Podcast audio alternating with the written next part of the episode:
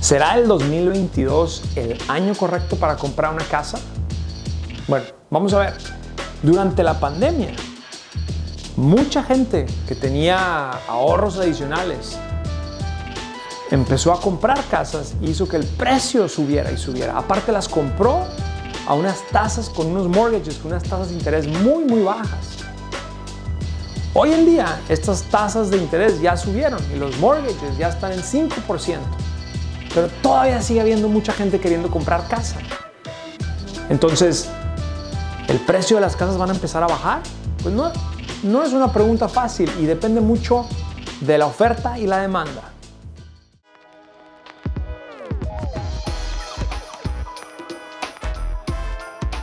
Bienvenido a Hábitos Financieros, un podcast en donde Carlos García, el experto en inversiones y presidente de FinHabits, tocará temas que te ayudarán a manejar tus finanzas, invertir en la bolsa y prepararte para tu futuro de una manera inteligente, práctica y eficaz.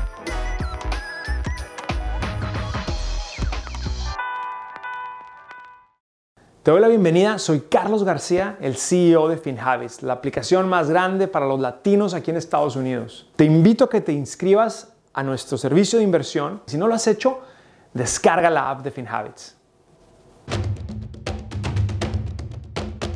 Estamos ya en el tercer año después de la pandemia y todavía escucho yo amigos que me dicen, es imposible terminar mi renovación. Todavía sigo buscando ese azulejo que no puedo encontrar. Todavía tenemos problemas de manufactura. Igual pasa con todas las constructoras. No han podido terminar casas. Entonces, al menos que veamos más agilidad en lo que es la construcción de casas, o al menos que veamos que hay menos compradores, pues los precios sí van a empezar a bajar. Pero si no existe eso, entonces no esperes que el 2022 sea el año para que los precios bajen. Ahora, aquí te va otra cosa. Si tú eres de los que estás comprando tu primer casa, la cosa se pone un poco más complicada. Aquí en Wall Street, lo que yo escucho es que hay compañías de inversión grandes que están comprando estas casas nuevas y se las están rentando después a la gente. Es un negocio. Pero quiere decir que si tú estás comprando tu primer casa, estás compitiendo con estas compañías en Wall Street.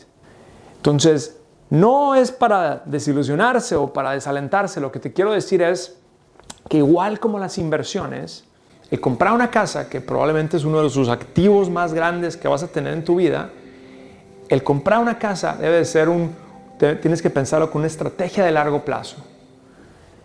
Y hay que ser pacientes. Ahorita el mercado sigue favoreciendo al vendedor. Tú tienes que esperar quizá cuando el mercado cambie y empiece a favorecer al comprador. Y a lo mejor no estamos muy lejos porque siempre hay ciclos. Acuérdate que siempre hay ciclos. Y por otro lado, nomás quiero recordarte que es bien importante que tengas un presupuesto porque cuando compres una casa es probablemente ese es, el gasto más grande que vas a tener. Pero no solamente es el gasto de la hipoteca mensual. Acuérdate que va a haber otros gastos. Y a veces no los consideramos. Entonces, sé paciente y ten muy bien ese presupuesto. Boletín para negocios de California. Por ley, tienes hasta el 30 de junio para ofrecer un plan de jubilación a tus empleados. Ahora FinHabits tiene planes 401k para que cumplas con el mandato. Evita multas Registra tu negocio en finhabits.com diagonal 401k. Este podcast es para efectos educativos y no constituye una solicitud o recomendación para comprar o vender activos. El servicio de asesoramiento de inversiones es ofrecido exclusivamente a los clientes a través de la app o el servicio online. Todas las inversiones implican riesgo y pueden resultar en la pérdida de capital. El rendimiento pasado no es garantía de resultados o rendimientos futuros. Hábitos Financieros es una producción de FinHabits Inc producido por Giovanni Escalera y editado por Julián Name. La supervisión de este podcast es de Adal Gutiérrez.